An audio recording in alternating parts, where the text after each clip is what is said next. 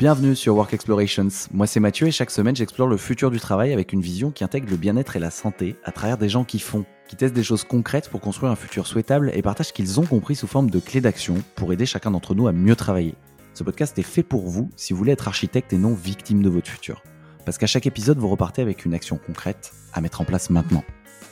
Ce podcast est un média libre, ça veut dire que je ne touche pas un copec dessus, c'est mon activité de coaching pour entrepreneurs et dirigeants qui me permet de gagner ma vie et de continuer à le faire.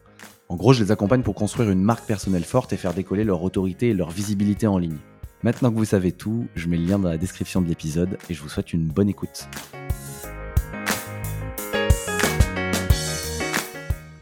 On sait qu'il existe au moins 10 formes d'intelligence, pourtant on s'obstine à n'en valoriser que deux dans la société, à l'école, dans le monde du travail. On parle des intelligences logico-mathématiques et verbo-linguistiques, pour reprendre les termes de la théorie des intelligences multiples du docteur Howard Gardner, et d'ailleurs, le test du QI ne mesure que ces deux formes d'intelligence. Ce qui est vraiment dommage, c'est que c'est précisément sur ces deux formes d'intelligence que l'intelligence artificielle est plus forte que nous.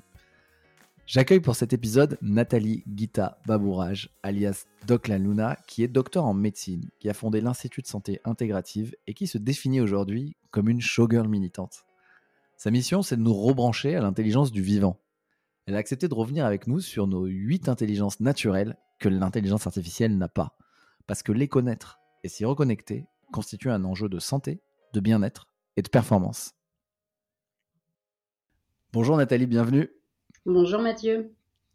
Merci de nous rejoindre euh, sur euh, Work Explorations. Avant de commencer, je vous, partage que je voulais partager que je me sens ému parce que c'est le, 42e épisode que j'enregistre et euh, ce sera le dernier en fait de ce podcast tel qu'il existe aujourd'hui. Euh, dans le sens où l'aventure podcast n'est pas terminée pour moi, loin de là. Mais ce podcast va évoluer, il va changer de nom, il va aborder euh, une thématique euh, plus spécifique avec toujours l'angle du futur du travail. mais en tout cas, la ligne éditoriale de ce podcast, son nom, le podcast tel qu'il existe aujourd'hui, va s'arrêter. Et donc, bah, je voulais dire que je suis ravi de boucler ce cycle avec vous sur un sujet passionnant, les intelligences multiples. Euh, et, voilà, et je voulais partager aussi que la préparation de cet épisode m'a fait replonger dans une lecture euh, d'il y a cinq ans euh, qui m'avait marqué au point d'élaborer, comme je le fais souvent, une idée business. Je vais vous épargner l'idée business, mais, cette lecture, c'était sur la théorie des intelligences multiples d'Howard Gardner, qui soutient que nous n'avons pas qu'une forme d'intelligence, mais plutôt huit. Et, pourtant, notre société, l'école, l'entreprise ne valorisent pas du tout ces huit intelligences, elles en valorisent une, voire deux, euh, alors que les autres sont essentielles au développement de chacun. Euh, et, on pourra revenir sur les deux qu'elles valorisent et les huit au total, euh, mais je pense que vous en parlerez beaucoup mieux que moi.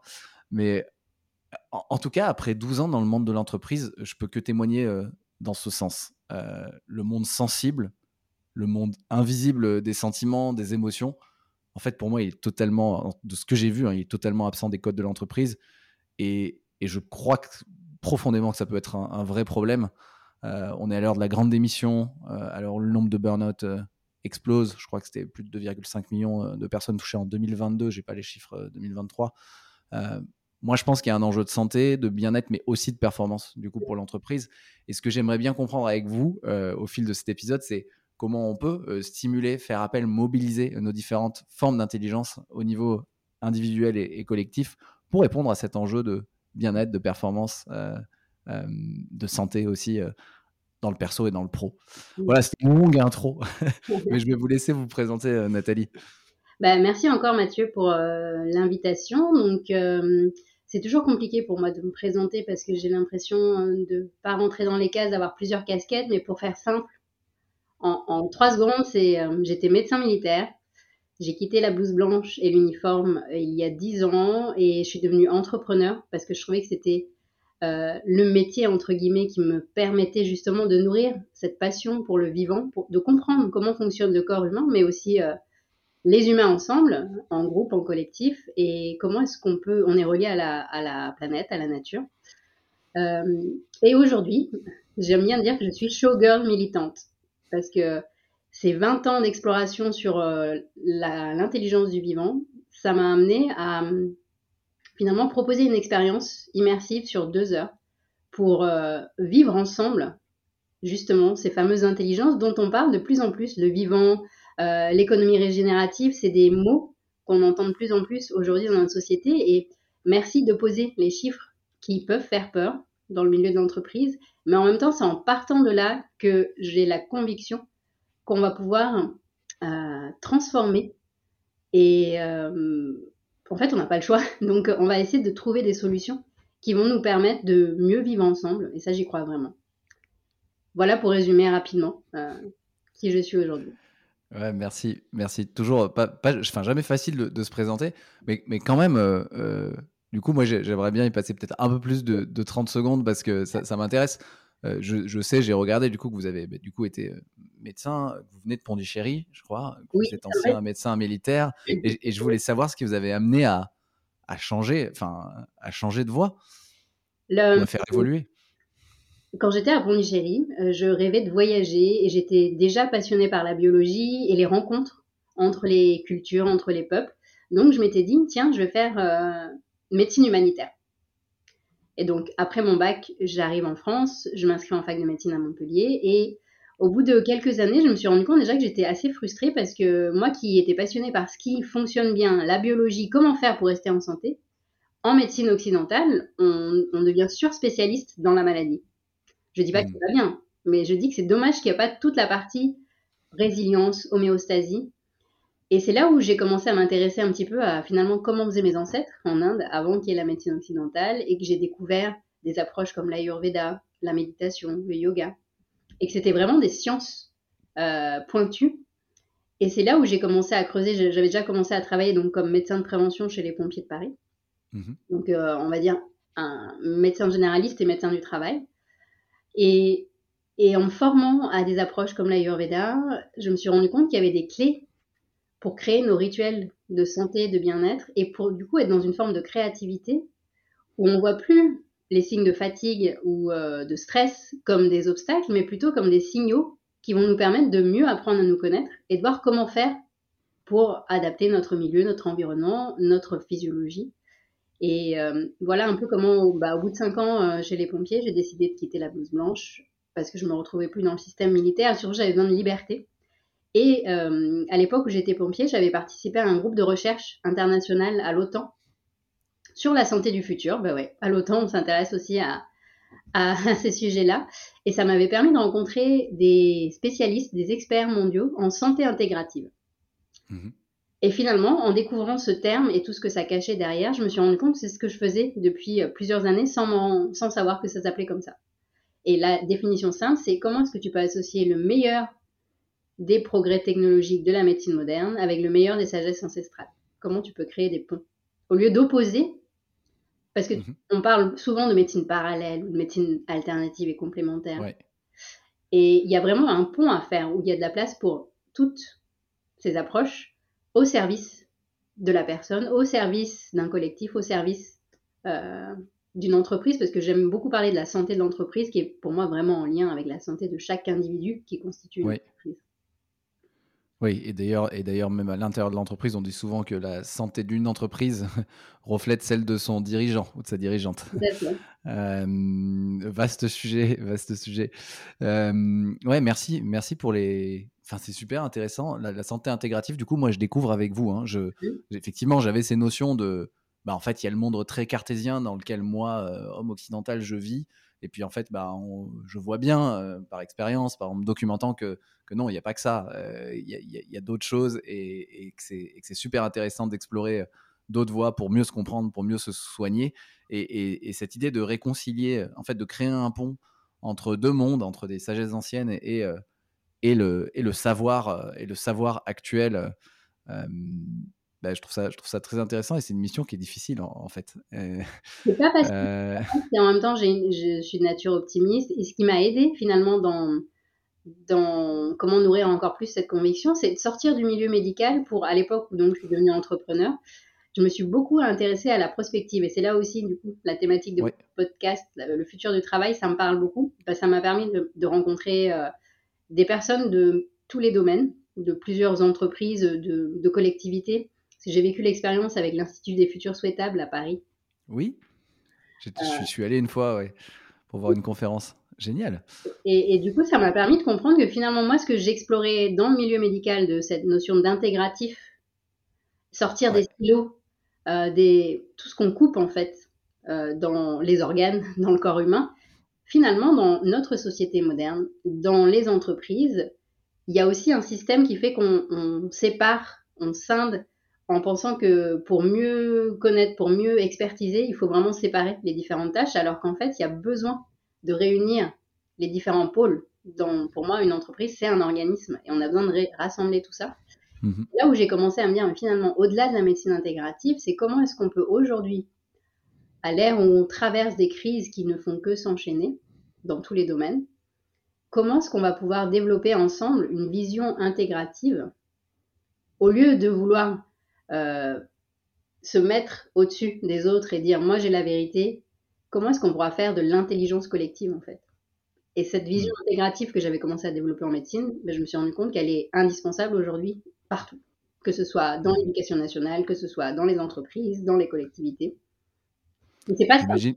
Ouais, c'est pas simple. Enfin, je disais ça parce que j'imagine que comme dans l'éducation, comme dans l'entreprise, vous, devez, vous avez forcément dû euh, rencontrer des murs, quoi. Faire face à. Il y, y a, toujours la. Il y a toujours la, la, norme qui se défend. Enfin, ou comment presque, c'est presque, c'est presque le, le, système immunitaire. Euh, des, enfin, quand, quand quelqu'un propose quelque chose euh, de différent, bah, le système immunitaire de, de, de, la croyance dominante actuelle essaie de, essaie de le supprimer, quoi, essaie de le tuer.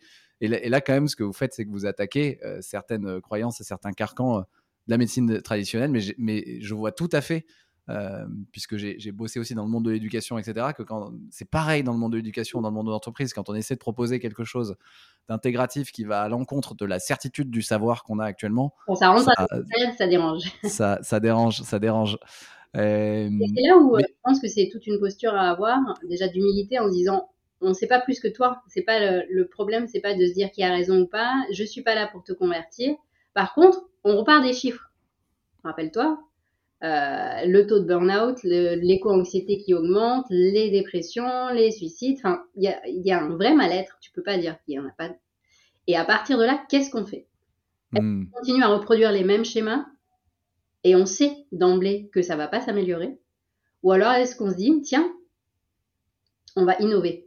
En fait, c'est hmm. aussi le wording que tu vas utiliser, je pense, qui va vraiment euh, nous mettre dans une posture. J'aime beaucoup ce mot. Alors c'est en anglais. Euh, en français, ça me parle moins la traduction. C'est l'empowerment. Ouais. C'est euh, qu'est-ce qui va faire que avec le constat actuel que c'est difficile partout, que ce soit dans le monde du travail ou dans nos vies personnelles, comment est-ce qu'on va faire de ces crises des opportunités? Hmm. pour créer un nouveau modèle et d'ailleurs, l'étymologie du, du, mot crise euh, en. J'ai fait un épisode sur la, sur la. Alors, il y a en chinois, c'est le weiji, c'est à la fois euh, la crise et l'ouverture. Et même, je crois qu'en grec, c'est kairos, qui veut dire ouverture. Mm. Euh, donc, en fait, c'est très occidental de voir la crise que comme un, un truc négatif.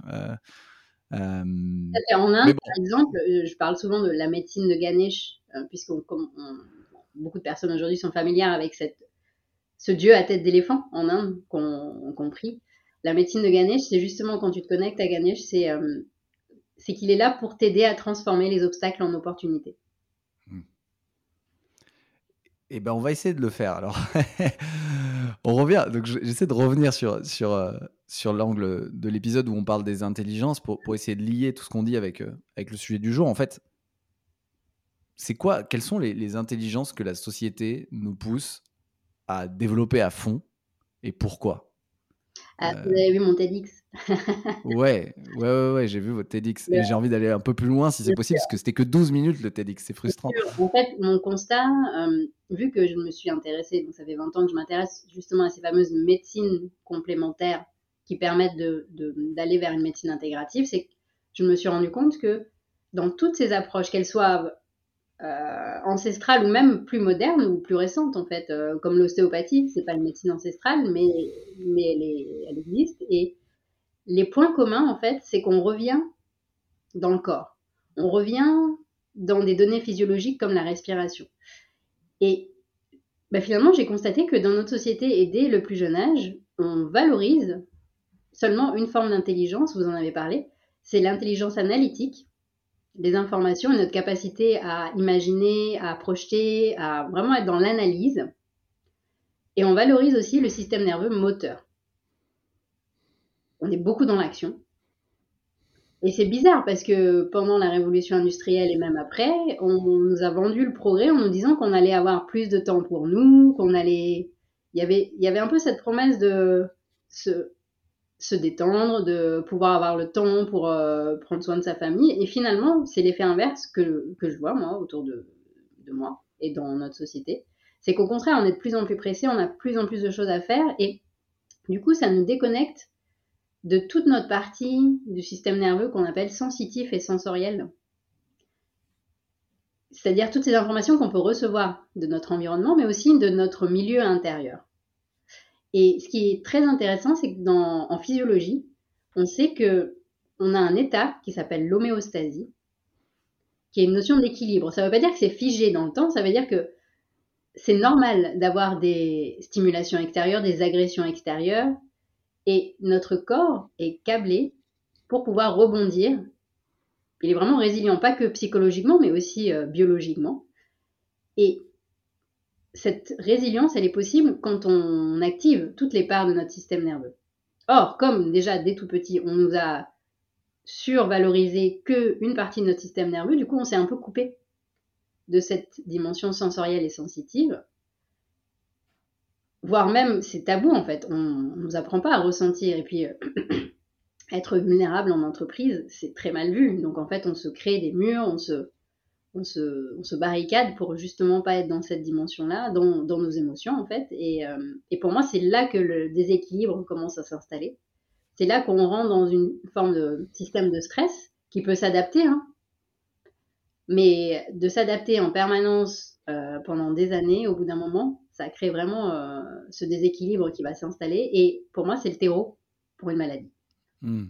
Ça veut dire, ce que vous dites, c'est que si on se suradapte en permanence euh, pendant des années à un environnement, du coup, qui valorise que, que le système nerveux analytique, donc l'intelligence euh, logico-mathématique ou, le, ou l'intelligence, je sais pas, verbo-linguistique, et le fait d'être en action, si on suradapte à ça sans, sans, sans se connecter au reste, on n'est plus en homéostasie, c'est ça? On peut plus être en, homéostasie. Donc ça veut dire qu'on est en stress chronique ou il y a d'autres états euh, quand on n'est pas en homéostasie?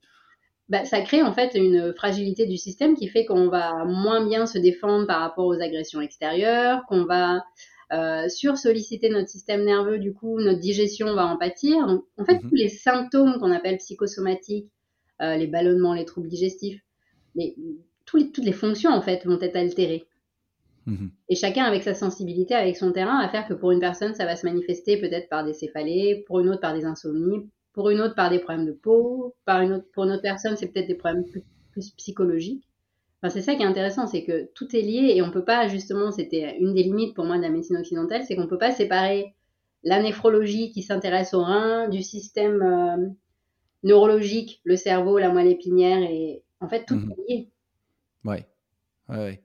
Et c'est ouais, c'est intéressant. En tout cas, moi, ça me fait penser à une expérience que j'ai vécue. Euh, il y, a, il y a cinq ans, j'ai eu la chance de, de, passer une semaine euh, dans un château, attention, en Belgique, avec Thomas Dansbourg, qui est, l'auteur du livre Cessez d'être gentil, euh, soyez vrai. Et, et, et ben, j'ai eu beaucoup de chance parce que j'ai été sélectionné. Il fallait, enfin, je, je savais même pas qu'il y avait qu'il y avait beaucoup de monde qui postulait, mais j'ai pu faire une semaine de d'apprentissage de la communication non violente.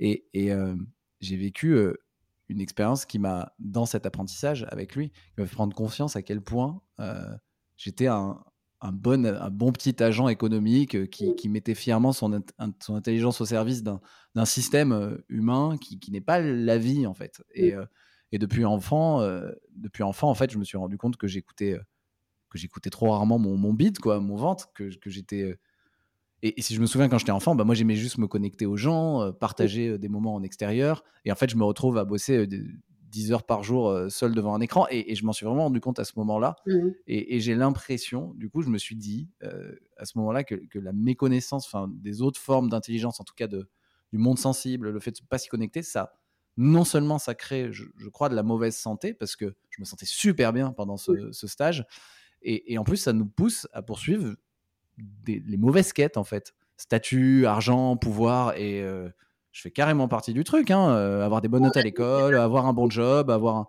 Et en fait, c'est des mauvaises quêtes qui créent aussi, je crois, la...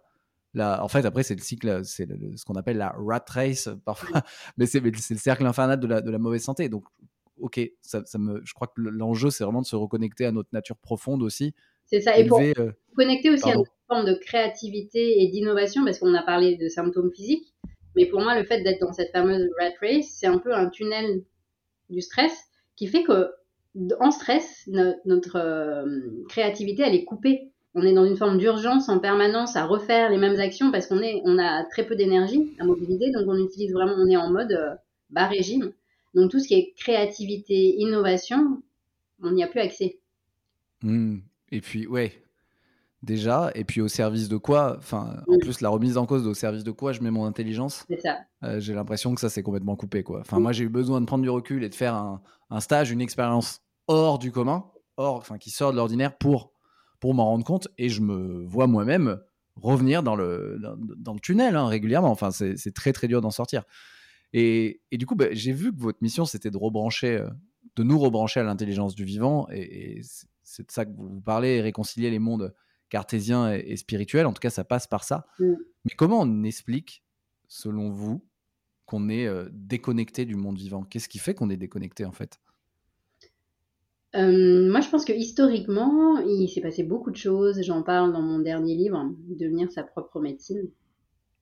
Et on pourrait situer, euh, il y a pas mal d'auteurs et de chercheurs qui, qui, se rejoignent sur ça. Je pense notamment à Frédéric Lenoir qui dit que au moment de la révolution industrielle, on s'est vraiment coupé de la nature. C'est là où l'humain s'est déconnecté de la nature et s'est mis au-dessus d'elle pour la maîtriser, la dominer, pour euh, la rentabiliser, pour l'exploiter. Et parallèlement, pour moi, de la même manière qu'on s'est déconnecté de la nature, on s'est aussi déconnecté des, femmes. Et pour moi, on traite les femmes en tout cas historiquement, on les a traités de la même manière que la nature, c'est-à-dire pour les dominer. Euh, petite parenthèse parce que je, prône les valeurs écoféministes. Mais tout ça pour dire qu'à ce moment-là, c'est là où, euh, avec le siècle des Lumières, on s'est déconnecté de cette nature. Et du coup, on s'est dit, bah, on n'est pas la nature et, euh, et on est rentré dans un process où il fallait être dans la rentabilité, la performance. Mmh. Et c'est vrai que le système nerveux, du coup, analytique et moteur permet ça. Donc finalement, tout notre modèle de société s'est construit après, que ce soit l'école, que ce soit après les, études supérieures. Le fonctionnement de notre société est basé sur euh, cette réalité de performance et ça explique après la déclinaison que depuis, euh, on va dire, 300-400 euh, ans, on est dans cette réalité-là, dans ce paradigme. Mais est-ce que le, est-ce que c'est même pas plus ancien? C'est, est-ce que ça vient pas du moment où on a commencé à, à devenir sédentaire? Enfin, est-ce que ça vient pas de la révolution de l'agriculture dans ce cas? Parce que, euh, même là. Avant, c'est sûr, c'était, mais c'était pour moi plus progressif. Il y a vraiment eu, au moment de la révolution industrielle, un claque. Et après, il y a eu un deuxième. Accélération. Ouais, une deuxième accélération. Pour moi, il y a aussi ces 50 dernières années, avec la technologie qui s'est mise au service justement de, cette logique de rentabilité. Donc, il y a des, des exponentielles. révolution industrielle, c'est quand même un, un marquant. Oui. Euh, assez fort. Mm. Ok, et ouais, et merci. De... J'avais jamais vu le parallèle avec le... la place des femmes et, euh, et le rapport euh, masculin-féminin. Et bref, et ça me pose plein de questions parce que ça me rappelle. J'avais lu un livre qui s'appelle, enfin que beaucoup de monde a lu, qui s'appelle Sapiens, où, où, à l'intérieur, l'auteur essayait d'expliquer pourquoi dans beaucoup de sociétés humaines euh, bah, il y a un rapport de domination euh, homme-femme mmh. et, pourquoi il est souvent historiquement en faveur des hommes et il, est, il essayait d'expliquer euh, par plusieurs théories mais c'est quelque chose qui reste quand même assez mystérieux. Et, bon lui il, il va assez loin dans, dans toutes, ces, dans, toutes les théories mais, mais c'est mais du coup, enfin voilà, ça me fait penser à ça et c'est super intéressant. Et je pense qu'en fait, les causes sont super profondes, quoi, du coup. Ah oui, c'est sûr. Qu'on pourra peut-être pas tout expliquer. Mais, euh, mais de toute manière, en voulant tout savoir et tout expliquer et tout quantifier, on passe à côté de, de, la complexité du monde. Donc, euh, Moi, je pense qu'il faut l'expérimenter, le monde, d'abord. Ouais, et, mais justement, ce monde, ben, vous en parlez dans votre conférence TEDx, que j'invite euh, tous les, auditrices, auditeurs à, regarder. vous y évoquez un monde qui est, qui est VICA, donc volatile, incertain, complexe, ambigu, qui est en opposition bah, qui est un peu en opposition, en tout cas pour moi dans ma tête, avec le monde cartésien où tout est en ordre, chacun est à sa place, on peut l'expliquer, le maîtriser. Est-ce qu'on peut expliquer ce que c'est pour vous que le monde VICA Oui, alors juste avant, j'aimerais bien vous partager euh, une expérience que j'ai eue où euh, j'utilise beaucoup le mot cartésien aussi. Et donc à l'époque où j'ai quitté les pompiers, je suis allée aux États-Unis interviewer des pionniers en santé intégrative. Et à chaque fois que je leur disais, euh, donc je traduisais en anglais, est-ce que comment est-ce que vous pensez qu'en France on va pouvoir euh, créer des centres de médecine intégrative euh, Comment est-ce qu'on peut convaincre les cartésiens? Et là ils me disaient mais pourquoi vous dites cartésien? Et, ben, j'ai expliqué, ben, c'est ceux qui pensent vraiment carré quand c'est bien rangé. Et là ils m'ont dit mais en fait nous on n'utilise pas cette expression aux États-Unis parce que pour nous Descartes c'est vrai qu'il a séparé le corps de l'esprit, mais la fin de ses travaux euh, dans la fin de sa vie, ses travaux, c'était comment on réunit les deux. Et puis il, avait vraiment cette croyance de l'âme. Donc je pense que Descartes, il avait une, connexion au spirituel. Donc je veux juste te poser ça parce que c'est intéressant pour les gens qui se définissent comme cartésiens, allez lire Descartes vraiment. oui, je pense qu'il y a peu de gens qui l'ont lu en vrai. Mais c'est vrai qu'on ne se souvient pas comme ça de Descartes. Mais il y a plein d'autres euh. chercheurs dans l'histoire où on a juste extrait, extrait une une euh, donnée qu'ils ont mis en avant, mais on s'intéresse pas à l'œuvre dans son intégralité mm. parce qu'elle raconte une histoire, c'est contextualisé et finalement, quand on remet le tout dans son contexte, on a peut-être une conclusion qui est différente de juste euh, l'extrait qu'on voit. Donc ça, c'est aussi, ça fait partie des choses que, je pense, elles sont importantes de, réaliser qu'une information qui arrive à nous, il faut toujours la remettre dans un contexte. Mm. Bon, pour revenir à Vika, ça, c'est un concept que j'avais découvert euh, bah, en étant médecin militaire. Et après, dans l'univers de la transition écologique, on, l'aborde beaucoup justement pour parler de la complexité du monde dans lequel on vit. Où on aimerait avoir euh, une to-do list de qu'est-ce qu'on va faire, tac, tac, tac, point A, point B, point C. Mais en fait, euh, le vivant, il peut pas rentrer dans une case. Et donc, les militaires appellent ça la, le monde d'aujourd'hui. Il est volatile, incertain, complexe et ambigu. Et pour moi, ça veut tout dire. Ça veut dire qu'à partir de là, il faut qu'on lâche nos anciens repères, nos conditionnements, nos apprentissages, comment on réagit face à une crise. Euh, on, a besoin en fait de comprendre que euh, c'est pas que le système nerveux analytique qui va nous aider à sortir de tout ça. On en a besoin en fait. C'est aussi une des dimensions de l'intégratif, c'est qu'on a besoin de toutes nos intelligences, y compris celles qu'on a surdéveloppées, mais il faut les remettre à leur juste place. Et c'est là où pour moi, une fois qu'on a posé cette réalité que rien n'est prévisible, tout est incertitude, ben, comment on fait pour naviguer dans ce chaos, en fait? Mhm. Là encore, ça peut faire peur, et ça fait peur, et c'est normal. Mais quand on revient à notre physiologie, mais en fait, elle est capable. Quand on regarde vraiment de manière basique notre biologie, euh, notre corps, il passe son temps à se créer, à se reconstruire derrière des chaos. Alors, c'est des petits chaos, c'est des cellules qui meurent en permanence, puis des cellules qui renaissent. Euh, je prends l'exemple du cancer, qui est une maladie. Euh, en fait, on passe notre temps à créer des cellules cancéreuses. C'est juste qu'on a un système de protection qui fait que bah, on va les détruire. Et certaines personnes qui sont dans un état de stress chronique où il y a plusieurs causes possibles, leur système de protection va être défaillant et c'est là que finalement il y a à un moment donné une masse tumorale qui va apparaître et il y a un cancer qui va être diagnostiqué. Donc c'est pour donner un exemple, dans notre corps, il se passe en permanence du chaos. Mais pourtant, on a un système intelligent qui s'autorégule et qui fait en sorte qu'on reste en bonne santé. Et ma question c'est ben, comment on fait pour euh, essayer de, le, de nourrir ce terreau fertile pour pouvoir continuer à rebondir dans le chaos? Et à naviguer dans ce fameux Vika.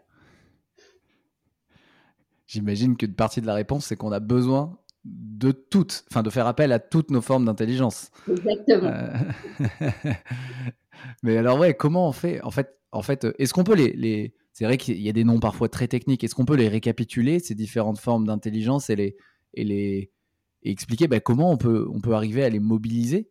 Euh, Il y en a qu'on sait très bien mobiliser, d'autres moins. Euh, alors moi, en fait, je suis vraiment partie, euh, je me suis inspirée des intelligences que vous avez évoquées euh, au début du podcast, mais je me suis aussi autorisée à, avoir une petite touche de, Oui. De mon imprégnation autour de la compréhension de l'anatomie énergétique du corps humain, euh, notamment à travers la grille de lecture des chakras, qui sont nos centres énergétiques qu'on a dans, dans, notre corps, qui expliquent comment est-ce que bah, on crée nos hormones, mais que ça génère de l'énergie et que soit l'énergie circule bien et du coup on est en bonne santé, soit il y a un blocage, auquel cas bah, il va falloir faire des pratiques euh, pour libérer l'énergie. Ces huit intelligences, euh, bah, je pars de la base qui est qu'on a une intelligence proprioceptive. On est un animal à la base, il ne faut pas l'oublier, on est des mammifères. Et que pour, euh, pour nourrir notre système nerveux dans sa globalité, bah, on a besoin de sentir notre système proprioceptif, c'est-à-dire notre capacité à sentir notre corps dans son environnement. D'accord. En fait, on est, on est comme des arbres, on est ancré dans la terre, dans, sur terre, dans la matière. Et plus on est dans cette proprioception, dans la réceptivité de notre corps, plus on va être capable de, bah, de ressentir les informations, les énergies qui circulent autour de nous. Et plus on va recevoir l'information qu'on est en sécurité, plus notre système nerveux va se réguler et on va passer de la réponse au stress, qui est une réponse physiologique quand il y a un stress, bien sûr, mais mhm. de manière euh, chronique, ça devient pathologique. Et le fait de développer cette proprioception, ça va nous ramener dans un état d'équilibre et ce qu'on appelle la réponse à la relaxation. Ça ne veut pas dire qu'on est endormi, détendu, c'est juste que notre système nerveux, du coup, il est, il est dans cet équilibre entre action et régénération. Ça, c'est un cardiologue américain qui avait décrit cette, euh, cette réponse dans les années 70. Hmm. Donc ça, c'est la première intelligence. Et il y a des moyens de stimuler, de développer cette première intelligence, euh, simplement de, de, faire du jogging, en fait. Mais en conscience. C'est pas du jogging en mode performance euh, avec la tête qui est ailleurs. C'est vraiment d'être conscient de ses muscles, de ses articulations, de la sensation de connexion des pieds sur le bitume ou sur la terre, euh, la respiration qui anime aussi le mouvement. Enfin, il y a tout un, toute une écoute sensorielle à avoir, mais ça peut être mmh. aussi euh, de faire du yoga. Ça, enfin, il y a, j'ai envie de dire, mille et une manières d'activer cette, euh, cette intelligence. Et elle est en lien donc avec ce fameux premier chakra qui est vraiment la racine, la base, à la base de notre colonne vertébrale. Ensuite, notre deuxième intelligence, c'est notre capacité à être dans ce qu'on appelle le flow. C'est un psychologue qui s'appelle Miali Sirsen Miali, qui a décrit qu'on a cette capacité à être dans une forme de créativité où euh, bah, quand on est dedans, et je suis sûre que ça vous est déjà arrivé, c'est vous voyez même plus le temps passer. Ouais. Il y a les idées qui s'enchaînent, tac, tac, tac, tac. Et ça, c'est des moments vraiment hyper kiffants. Quoi. Je pense que euh, en termes d'endorphine et d'hormones du bien-être euh, et du bonheur, ça, ça se stimule et on a tous cette capacité à rentrer dans le flot. Et dans la lecture ayurvédique avec les chakras, c'est aussi en lien avec le deuxième chakra qui est dans notre bassin, avec euh, nos, hormones sexuelles, qui nous mettent dans cette créativité, dans ce flot. La troisième intelligence, c'est. attendez, moi, ça, va en intéresser plus, plus d'une et plus d'un, je pense. Et du coup, le, le ah j'avais une ou deux questions sur le flow. Euh, euh, Comment l'activer, c'est ça?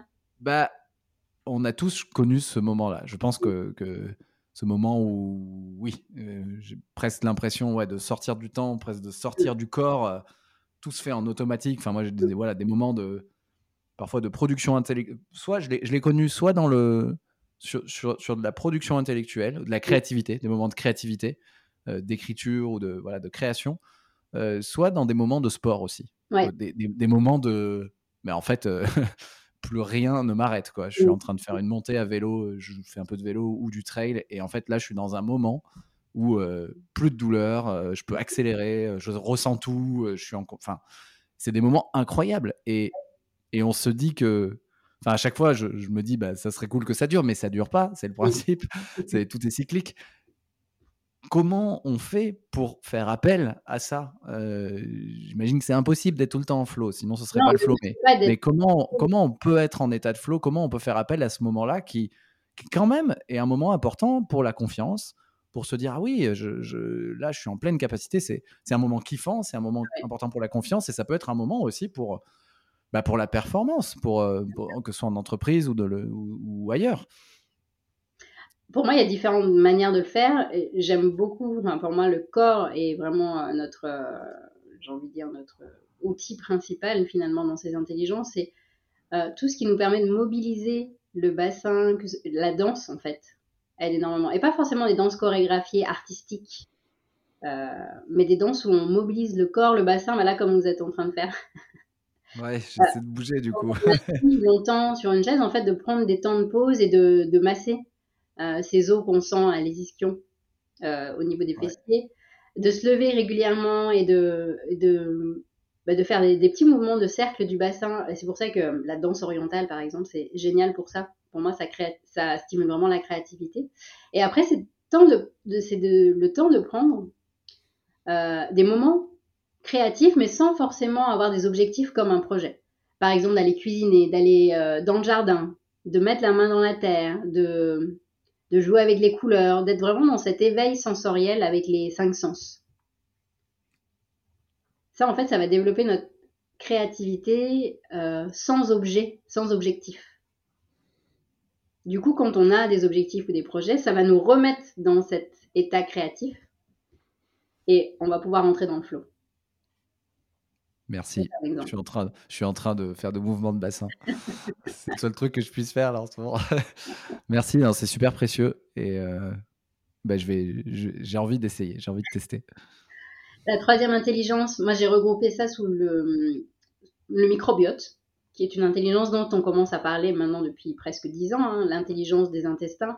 On se rend compte que de nombreux neurotransmetteurs sont produits dans dans nos intestins, que le microbiote joue un rôle essentiel pour la digestion de nos aliments, pour créer notre énergie en fait. Moi, c'est cet angle-là qui m'intéresse beaucoup, c'est que on mange tellement d'aliments transformés aujourd'hui que du coup, ça détruit notre microbiote et on se rend compte qu'on a beau manger entre guillemets selon les normes euh, des, organismes, on va dire euh, des instances nutritionnelles, bah ça suffit pas. On se rend compte que les gens sont fatigués, qu'ils n'arrivent pas à absorber, même s'ils prennent des vitamines, des compléments alimentaires, le tube digestif, la barrière, elle est poreuse, du coup, ça crée des symptômes digestifs, ou alors elle est imperméable et on n'arrive pas à absorber. Donc, ce microbiote, il est vraiment hyper important et ben, plus on va manger local, de saison, le moins transformé possible, plus ça va faire du bien au microbiote. Hmm. Ça, c'est un conseil basique. évidemment, on peut aller plus loin. Et puis, des gens qui ont déjà le microbiote détruit, il faut déjà prendre soin euh, de ce microbiote détruit. Mais pour moi, il y a des messages simples aussi à retenir. C'est euh, c'est que la nature est bien faite et que mhm. euh, bah, plus on va être proche de cet état de nature, plus ça va nous faire du bien et ça va nous aider à mobiliser notre énergie à la fois physiquement, mais aussi à avoir une clarté mentale. Je pense qu'on en a besoin aujourd'hui dans cette infobésité dans laquelle on vit, d'avoir cette capacité à, à choisir ce qui est bon pour nous ou pas, à vous parliez tout à l'heure de c'est quoi le sens, euh, la contribution, comment est-ce que j'ai envie de contribuer pour le monde. Ça, c'est aussi, on a besoin de notre microbiote pour ça. Ouais, et ok. Je, retiens nourriture transformée qui, qui peut être vraiment l'ennemi. J'avais, je bosse dans mon activité professionnelle, j'avais une cliente naturopathe et qui me disait, mais en fait, maintenant, même les magasins bio, ils font des trucs transformés. En fait, c'est, en fait, ça ne sert à rien. Autant prendre un truc euh, pas transformé et pas bio finalement qu'un truc bio mais euh, transformé en biscuit euh, qui va qui va pas faire du bien au microbiote, quoi. C'est ça, exactement. Ensuite, à la quatrième intelligence, je l'appelle l'intelligence émotionnelle. là encore, finalement, on commence à en parler quand même de plus en plus. C'est notre capacité à nous relier à notre cœur, à nos émotions à toutes nos émotions. Là aussi, c'est quelque chose euh, bah, finalement qu'on a un peu oublié. On parle de plus en plus de la joie grâce aux études qui sont faites en psychologie positive, mais de parler de la peur, de la colère, de la tristesse, du dégoût, ce sont des émotions qu'on continue à garder un petit peu sous le tapis, alors qu'en fait, ce sont des, moteurs d'énergie. Seulement, il faut apprendre à les accueillir, à les reconnaître et les transformer. Donc cette intelligence émotionnelle, pour moi, ça passe par euh, différentes pratiques qui vont nous permettre. C'est là où, par exemple, la communication violente, ça aide aussi mhm. euh, d'apprendre à identifier ses émotions, de comprendre que elles sont là pas contre les autres, mais que c'est un moyen naturel de faire bouger, de nous mettre en mouvement. Euh, donc ça, c'est l'intelligence émotionnelle. Intelligence émotionnelle, ouais, mais je me, je me permets de donner une petite clé, euh, ça fait le point avec la, la communication non violente. Le, le premier truc qu'on apprend en communication non violente, qui, qui d'ailleurs porte pas super bien son nom en français, mais bon, euh, enfin voilà, plutôt de la communication en pleine conscience, je pense, euh, c'est que, euh, en fait, le premier truc à faire, c'est de l'auto-empathie. C'est même pas de communiquer avec les autres, c'est l'auto-empathie. Et, la- et les premières clés, c'est j'observe quelque chose, Mm. comment est-ce que je me sens? Quand j'observe ça ou quand j'entends ça, parce que je suis potentiellement face à, face à quelqu'un. Donc Mm. je pars des faits. Comment est-ce que je me sens? Donc j'arrive sur les émotions. Qu'est-ce que ces émotions indiquent? Enfin, euh, Peur, euh, colère, euh, joie, etc. Et ensuite, bah, est-ce que derrière ce que ces émotions indiquent, il y a un besoin qui est nourri ou qui n'est pas nourri? Et probablement, une émotion négative, c'est un besoin qui n'est pas nourri. Une émotion plutôt positive, c'est un besoin qui est nourri. Et le, vraiment, le pro- la première clé que nous donnait euh, Thomas, Dan- Thomas Dansbourg pour apprendre la CNV, c'était plutôt d'observer ce qui se passe en soi et de dire que les émotions sont complètement neutres. En fait, c'est plutôt des, comme des clignotants qu'il y aurait dans, euh, ou, des, ou des choses qu'il y aurait sur le voyant d'une voiture qui indiquerait euh, plus assez d'huile, plus assez d'essence. Enfin, c'est juste des, c'est juste des, des informations qui nous, qui nous indiquent qu'un besoin est nourri ou pas. Il y a assez d'essence, il n'y a pas assez d'essence, il y a assez d'air dans les pneus, il n'y a pas assez d'air dans les pneus. Et en fait, euh, c'est très basique comme comparaison, mais il donnait cette image-là pour dire qu'en fait, euh, on, peut, on a tous, en partant des faits, on ressent tous des émotions, mais en fait, on, on arrive, on revient toujours sur un besoin nourri ou pas. Et quelque part, d'ailleurs, souvent, ce qui est la puissance du truc, c'est que parfois on peut être en colère face à quelqu'un euh, par rapport à ce qu'il dit. Et, et en fait, euh, quand on redescend sur le besoin, euh, le besoin qui n'est pas nourri en nous, euh, c'est le même besoin. En fait, on peut se retrouver avec les autres dans, dans les besoins. C'est intéressant parce que ça, ça, ça fait entrer en jeu nos neurones miroirs. On se rend compte à quel point l'autre peut être notre miroir et on peut projeter sur l'autre finalement nos propres non-écoute de nos besoins. Comme quand on a vraiment besoin des autres hein, pour évoluer. Ouais, c'est clair. Donc l'intelligence de la communication, qui est la cinquième intelligence, elle est toujours en lien finalement avec la communication non violente. C'est maintenant comment est-ce que j'exprime ma vérité aux autres? Est-ce que j'arrive à être pleinement moi-même? Ou est-ce que je retiens certaines choses de peur d'être rejeté, d'être jugé Et donc là, ça peut bloquer euh, quand on est coupé de notre communication. Et en même temps, je pense qu'aujourd'hui, en tant qu'être humain, on a besoin de pouvoir retrouver un peu notre voix, notre note unique. J'aime beaucoup cette phrase très poétique, c'est euh, on est chacun finalement une note de musique unique dans l'immense symphonie de l'univers et c'est à chacun de trouver sa note. On n'a pas besoin de copier les autres. Là où dans notre système on nous a un peu uniformisé, au contraire, c'est l'unicité, la singularité de chacun qui va faire qu'on va bah, participer à cette euh, symphonie universelle ensemble. J'aime beaucoup cette, cette dimension un peu plus euh, symbolique, poétique pour cette communication, cette intelligence de communication. Ensuite, je parle de l'intelligence intuitive. Oui. Là aussi, la bonne nouvelle, c'est qu'on commence à en parler aussi euh, dans le monde du travail, parce qu'on se rend compte qu'on n'est pas que un mental, mais qu'on a aussi ces flashs, euh, ces aha moments, comme on dit aux États-Unis, où il euh, y a un truc qui vient, tu sais pas d'où, tu es un peu comme, euh, tu as descendu cloud, mais il ouais. y a, ouais, il y a, on se rend compte là finalement qu'il y a des, un peu comme des bandes passantes d'informations. À un moment donné, tu peux avoir une idée et tu te rends compte que peut-être ton voisin ou quelqu'un avec qui tu es connecté même à distance, vous allez avoir la même idée. Ouais. Pour moi, il y a vraiment un, comme un cloud en fait. Ouais. Euh, qui fait que quand tu es vraiment à l'écoute, quand le mental il est plutôt au repos, pas en, en, mode stress, mais que, ou alors que dans le spectacle, je parle de des moments où il est complètement décalqué, après euh, un jet lag ou après une une soirée festive, des fois on est un peu euh, dans le coltard, mais du coup on est plus réceptif justement à ces signaux faibles, à cette intuition. Et, et cette intelligence intuitive, comment euh, on est connecté aux signaux On a des, on a des, donc on a des aha moments, des réalisations, des, des épiphanies. Mm. Et mais comment on fait On peut faire appel à elle? Parce que, enfin, sans être en lendemain de soirée ou dans, dans le coltard. est, comment comment on peut faire ouais se connecter à l'intuition? J'ai lu un livre d'ailleurs qui s'appelle Intuito de, de, Laurent Gounel qui, qui, est allé assez loin dans le, dans le, dans le fait de se, de se connecter justement à l'intuition. euh, Et enfin bref, il y a des, choses, des trucs assez folles qui ont été faits aux États-Unis. euh. Il a travaillé avec des, des militaires hein, parce que Oui. l'armée américaine développe justement des pratiques pour euh, développer l'intuition. Et donc pour répondre à votre question, euh, toutes les pratiques méditatives permettre de calmer le mental et du coup de développer cette intuition. Et voilà, quand je parle de méditation, on pense souvent à la méditation assise ou en silence, mais il y a différentes manières de pratiquer la méditation. Il y a bien sûr la méditation euh, en silence assise, mais euh, pour moi, il y a des pratiques de méditation en mouvement, euh, de marcher en pleine conscience dans la nature, d'être conscient de sa respiration. Tout ça, c'est des pratiques qui nous permettent justement d'arriver dans cet état où notre état de conscience, il est assez élargi de façon à ce qu'on arrive à faire la part des choses entre le ressenti, la pensée, et on voit qu'il y a autre chose qui se libère, il y a un autre espace plus large qui se libère, et du coup, c'est là où il peut y avoir des Ah, tiens, je vais le noter, hmm. ça me donne envie. Donc la respiration aussi, exercice de respiration, ça peut. C'est vrai qu'on n'en a pas encore trop parlé, mais c'est quand même un des. Enfin, la respiration, c'est quand même un des rares trucs du corps qu'on peut. Enfin, qui est à la fois inconscient tout le temps, on le fait tout le temps, mais sur lequel on peut, on peut mettre une conscience et du coup contrôler. Enfin, c'est incroyable. On peut presque avoir accès à l'inconscient quoi par, par la respiration. Et, Tout à fait. Et, et je, ouais, je m'intéresse de plus en plus à ça aussi, aux exercices de, respiration. Et donc, euh... parce que finalement, pour moi, elle est dans toutes les intelligences, cette, la respiration. La faculté de respirer, de sentir sa proprioception dans la respiration. Tu peux être dans l'écoute de ta respiration, dans la créativité. En fait, c'est une clé qui ouvre toutes les intelligences. Et du coup, quand on est en homéostasie, mm. est-ce qu'il est -ce que c'est lié à un état respiratoire? Parce que j'avais lu que si on est euh, quelqu'un qui a, qui, a, 20 euh, respirations, inspiration, expiration par, par minute, bah, en fait, il est en état de stress, euh, mm. clairement.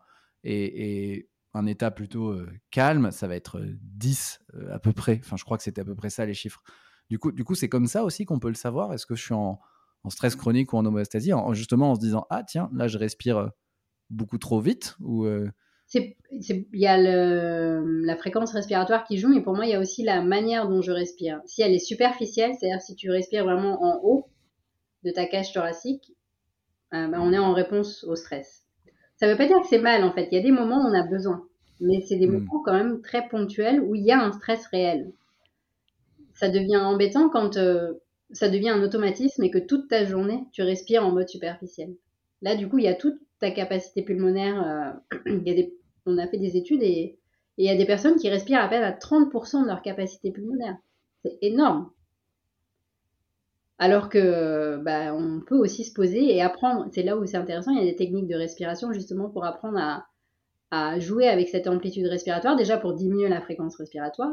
Et on voit que ça a un impact sur la fréquence cardiaque aussi. Donc, euh, encore une fois, tous les organes sont liés.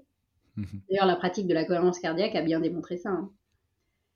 Et puis après, on peut aussi moduler sur des, moments où on peut jouer avec la, respiration, l'accélérer, parce qu'on a envie de mobiliser notre énergie sur un temps. Donc c'est là où, bah, moi, à l'époque où j'étais chez les pompiers, j'avais, je m'étais formée à des techniques de gestion du stress et il y a différents types de respiration justement en fonction de dans quel état, dans quel état de conscience on a envie d'être. Euh, donc euh, ouais, passionnant à la respiration, ça pourrait être euh, tout un, toute une thématique. Ouais. Et euh, donc là, on parlait de l'intelligence intuitive. Ensuite, moi, je parle de l'intelligence spirituelle. Donc je le pose aussi euh, parce que je pense qu'aujourd'hui, on ne peut plus faire l'impasse de ce mot, même si ça réveille, euh, c'est un peu tabou, on te dit mais c'est de la religion, alors qu'en fait non, j'aime beaucoup citer Vandana Shiva quand on parle de spiritualité, c'est une femme indienne activiste qui est docteur en physique et, on l'a vu dans plusieurs films euh, récemment, sur, je crois qu'elle est dans Demain, dans Enquête de sang. Mm. Euh, et j'aime beaucoup comment elle définit la spiritualité. C'est simplement euh, quel est mon rapport au monde, à l'univers, et qu'est-ce que je suis venu faire, et comment j'ai envie de contribuer.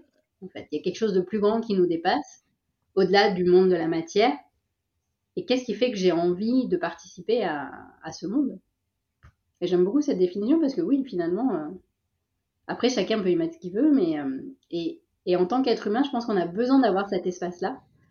Euh, et parfois même dans euh, le milieu du travail, parce que mine de rien, quand on regarde le nombre d'heures qu'on passe finalement euh, de manière éveillée, c'est au travail.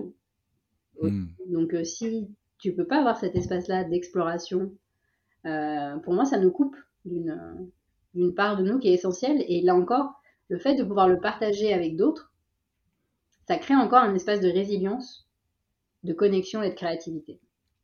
Ok. Donc là, ouais, sur cette partie de l'intelligence spirituelle, comment on la développe, il n'y a pas du tout que la religion. Ce qu'on est en train de, dire, c'est que c'est une invitation à se poser, les, à se poser des questions euh, de quelle est ma raison d'être, quel est mon pourquoi. C'est ça. Hein. Exactement. Pourquoi ma mission de vie On peut le dire aussi euh, comme ça. On parle beaucoup de l'ikigai, par exemple. En Inde, on parle du dharma. C'est l'équivalent de l'ikigai. Euh, c'est cette fameuse note unique qu'on veut jouer dans la symphonie de l'univers. Et ben, c'est des espaces où je pense que c'est vraiment euh, utile de pouvoir l'aborder euh, dans le milieu d'entreprise. Ouais. Et, et, ce qui est bien, vous faites bien de, mentionner l'ikigai, c'est que c'est un concept qui est assez euh, facile à appréhender, je trouve, et notamment de l'appliquer aussi en, dans le monde de l'entreprise, parce que c'est des questions pourquoi je suis là, quelle est ma raison d'être, qui peut être un peu paralysante quand même. Euh, et, donc voilà, l'ikigai, euh, si je me souviens bien, c'est le, croisement, l'intersection entre ce que je sais faire, euh, ce que j'aime faire, ce qui est utile aux autres et, ce qui va pouvoir me rapporter aussi de l'argent. Je crois que, ce que les autres vont être prêts à, les autres vont être prêts à payer.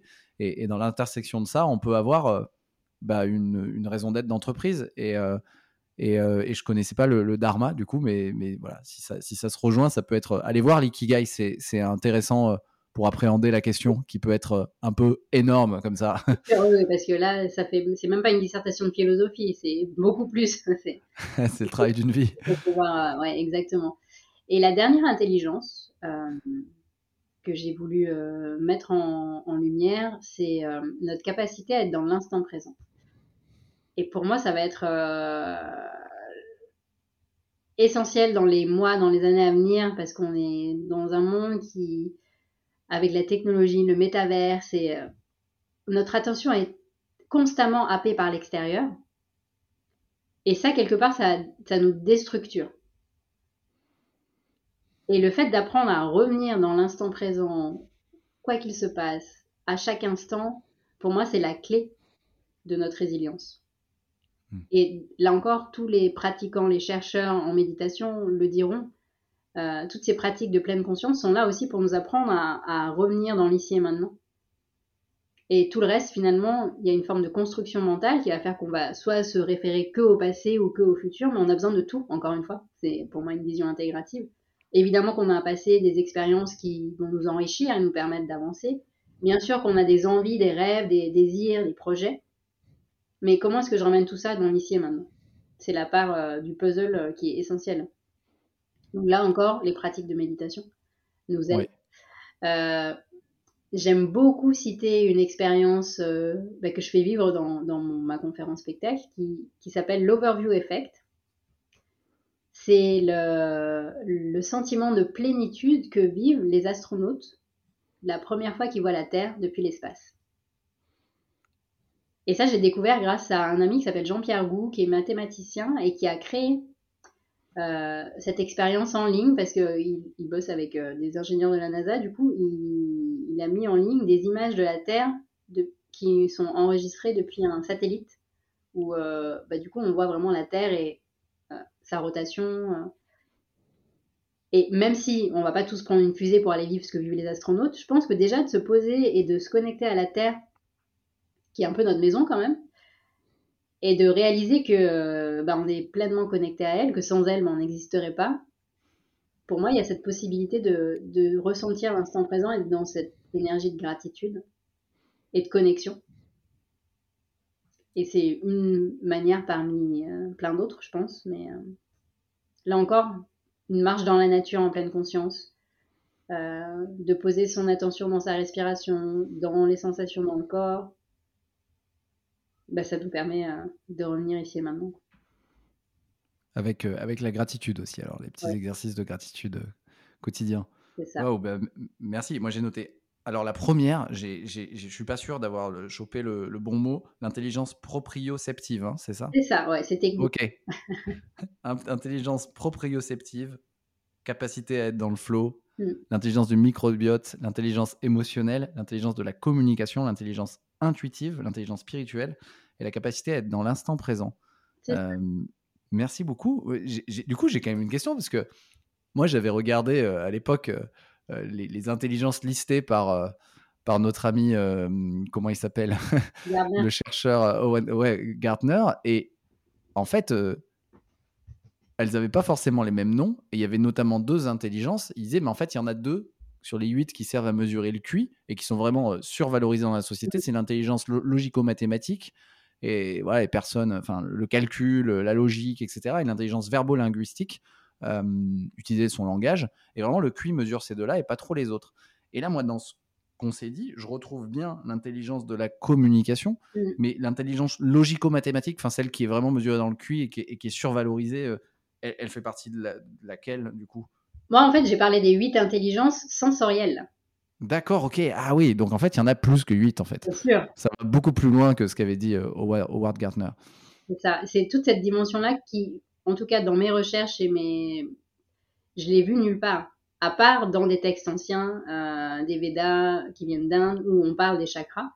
Euh, pourtant, physiologiquement, à chaque fois, il y a des, des ponts en fait qu'on peut créer au niveau hormonal, au niveau euh, du système nerveux, et c'est ça qui est intéressant. Et je pense vraiment que on vit une période fantastique pour ça, c'est que de plus en plus de recherches mettent en lumière ces savoirs qui ont plus de 2000 ans parfois, mmh et qu'on va venir enrichir ce qu'on connaît déjà. Et, et, et, et, ça, ça vient compléter. Alors, non, mais ok, super intéressant. Et donc, ok, ça vient compléter des intelligences qui sont, qui sont sur, euh, sur, euh, survalorisées dans la société. Et j'étais en train de me dire, en fait, en, en, fait, dans pas mal de choses que vous m'avez dit, j'ai regardé un documentaire, je raconte ma vie, Netflix, il y a pas longtemps, sur les zones bleues. Mmh donc les zones dans le monde, c'est un gars euh, qui s'est intéressé à ça pendant 20 ans. Il, il s'est rendu dans toutes les zones bleues, donc c'est des zones dans le monde euh, qui concentrent le, la plus grande concentration de centenaires, en fait, de personnes qui vivent plus de 100 ans. Il y en a en Grèce, au Costa Rica, au Japon, etc. Et en fait, dans pas mal des, des, notions d'intelligence dont on a parlé ici, bah, c'est pas mal de choses, parce que le documentaire observe les zones bleues et essaie de, de, de dresser qu'est-ce qui fait que malgré des cultures très différentes, les gens vivent plus de 100 ans? Et la notion de donner intelligence spirituelle, donner un sens euh, à sa vie, se sentir utile, euh, manger bah, local, de saison, non transformé, être dans l'instant présent, être dans le, lien avec les autres en permanence. En fait, c'est des choses, c'est marrant, ça fait écho, c'est des choses qui sont totalement, enfin qui sont totalement, qui font totalement partie des, des des éléments constitutifs de je vais vivre longtemps. Mmh, exactement. Euh, en fait, moi, j'ai rien inventé. Hein. C'est ça qui est intéressant, c'est que j'ai juste connecté. Et par exemple, euh, bah, vous parlez des zones bleues. De... Finalement, c'est des constats qu'on retrouve, quelles que soient les cultures, quelles que soient les, les croyances. Et pour moi, c'est hum, rassurant. Ça veut dire qu'il y a quelque chose qui nous réunit tous dans notre physiologie, dans notre manière de fonctionner et d'être en rapport au monde. Donc, euh, donc pourquoi s'en priver? Pourquoi s'en priver? Ben, Merci beaucoup. J'ai quelques petites questions pour la fin. Je vois que l'heure tourne. Euh, S'il y a un truc à retenir dans tout ce que vous nous avez partagé ben, Ces huit intelligences, elles sont là, elles sont disponibles en vous. Amusez-vous à les expérimenter, les explorer, les questionner. Parce que pour moi, j'ai créé un, un outil qui s'appelle la boussole du Dharma, justement, qui se nourrit de ces huit intelligences. Et plus on va apprendre à développer ces intelligences, plus pour moi on va se rapprocher de notre note unique, de notre contribution au monde. La boussole, est-ce que c'est un outil qu'on peut retrouver euh, en ligne ou... Oui, je, peux, je pourrais vous mettre le lien, euh, comme ça vous pourrez le mettre sous le, podcast. Avec la liste des huit intelligences aussi, si vous n'avez pas eu le temps de les, de les noter. vous aurez tout ça. Eh ben, avec plaisir, ouais, je remettrai les liens, je note et je remettrai les liens. Est-ce que, alors vous en avez partagé, est-ce que vous pouvez nous partager une, une, une personne qui vous inspire? Il y en a plein. Une personne qui m'inspire. Euh, là, comme ça, euh, j'ai envie de dire Satish Kumar. C'est un, un écrivain, euh, un écologiste qui doit avoir 80 ans maintenant et il est originaire d'Inde. Maintenant, il vit en Angleterre et il a co-créé le Schumacher College en Angleterre, qui est un lieu, euh, j'aurais rêvé de faire mes études là-bas, qui est un lieu qui allie justement euh, les progrès technologiques avec les sagesses ancestrales, l'écologie avec euh, l'écologie profonde et la spiritualité, le business avec un modèle régénératif. En fait, c'est vraiment un endroit où on crée des ponts et bah, du coup, moi, c'est vraiment une personne qui m'inspire. Merci, c'est un super partage. Euh, c'est un super partage et je, je, mettrai le lien aussi euh, du Schumacher College, qui est un endroit qui a l'air formidable. J'aimerais bien aller faire. Alors, je crois qu'on peut quand même aller faire des stages là-bas. J'aimerais bien aller faire un stage là-bas, mais c'est un, un, beau cadeau mm. à se faire d'ailleurs. quel est le meilleur moyen du coup de, de, vous suivre, de vous joindre? Parce que j'ai vu que vous étiez quand même très actif sur les réseaux. Oui, je suis assez active sur les réseaux sociaux parce qu'on n'a pas parlé de cette partie-là de ma vie, mais pendant cinq ans, donc j'ai animé une école en ligne qui s'appelle la Tribe Empowering School pour accompagner les femmes entrepreneurs euh, bah, à se réaliser, à accoucher de leurs rêves et de leurs projets en écoutant euh, leur corps, leur physiologie. Et euh, du coup, bah, j'ai appris à, les codes du monde en ligne, des réseaux sociaux. Et c'est vrai que du coup, je suis active sur Instagram, sur TikTok. Bon, on vous donnera tous les liens. Et puis sinon, pour avoir des infos, si vous voulez venir me voir en tournée pour ma conférence spectacle, parce que là, je, euh, je suis en France, en Europe, et je vais même aller jusqu'à Pondichéry en novembre. Euh, donc, euh, pareil, ce sera sur mon site doclaluna.com. Très bien, je vais mettre le doclaluna.com, je mettrai le, site, aussi les présences sociales, le lien de la boussole, de l'analyse des, des, l'analyse des, des 8 intelligences et, et aussi bah, Satish Kumar pour ceux qui veulent le découvrir. Merci infiniment pour le partage, Nathalie. Merci, Mathieu.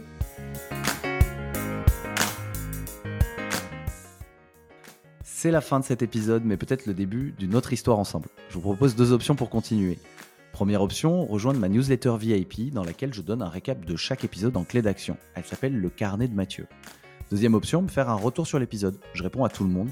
Vous pouvez le faire sur ma newsletter en répondant directement à l'email ou sur LinkedIn qui est le réseau sur lequel je suis le plus actif. Bien sûr, ces deux liens sont dans la description de l'épisode. Pour terminer, je vous rappelle que ce podcast est un média libre, donc il ne me rapporte pas d'argent. C'est mon activité de coaching en personal branding pour entrepreneurs et dirigeants qui me permet de gagner ma vie et de continuer à le produire. Si ça peut aider quelqu'un de votre entourage qui veut gagner en autorité et visibilité, parlons-en. Toujours sur LinkedIn, connexion plus message, et c'est parti. Merci beaucoup et à très vite sur Work Explorations.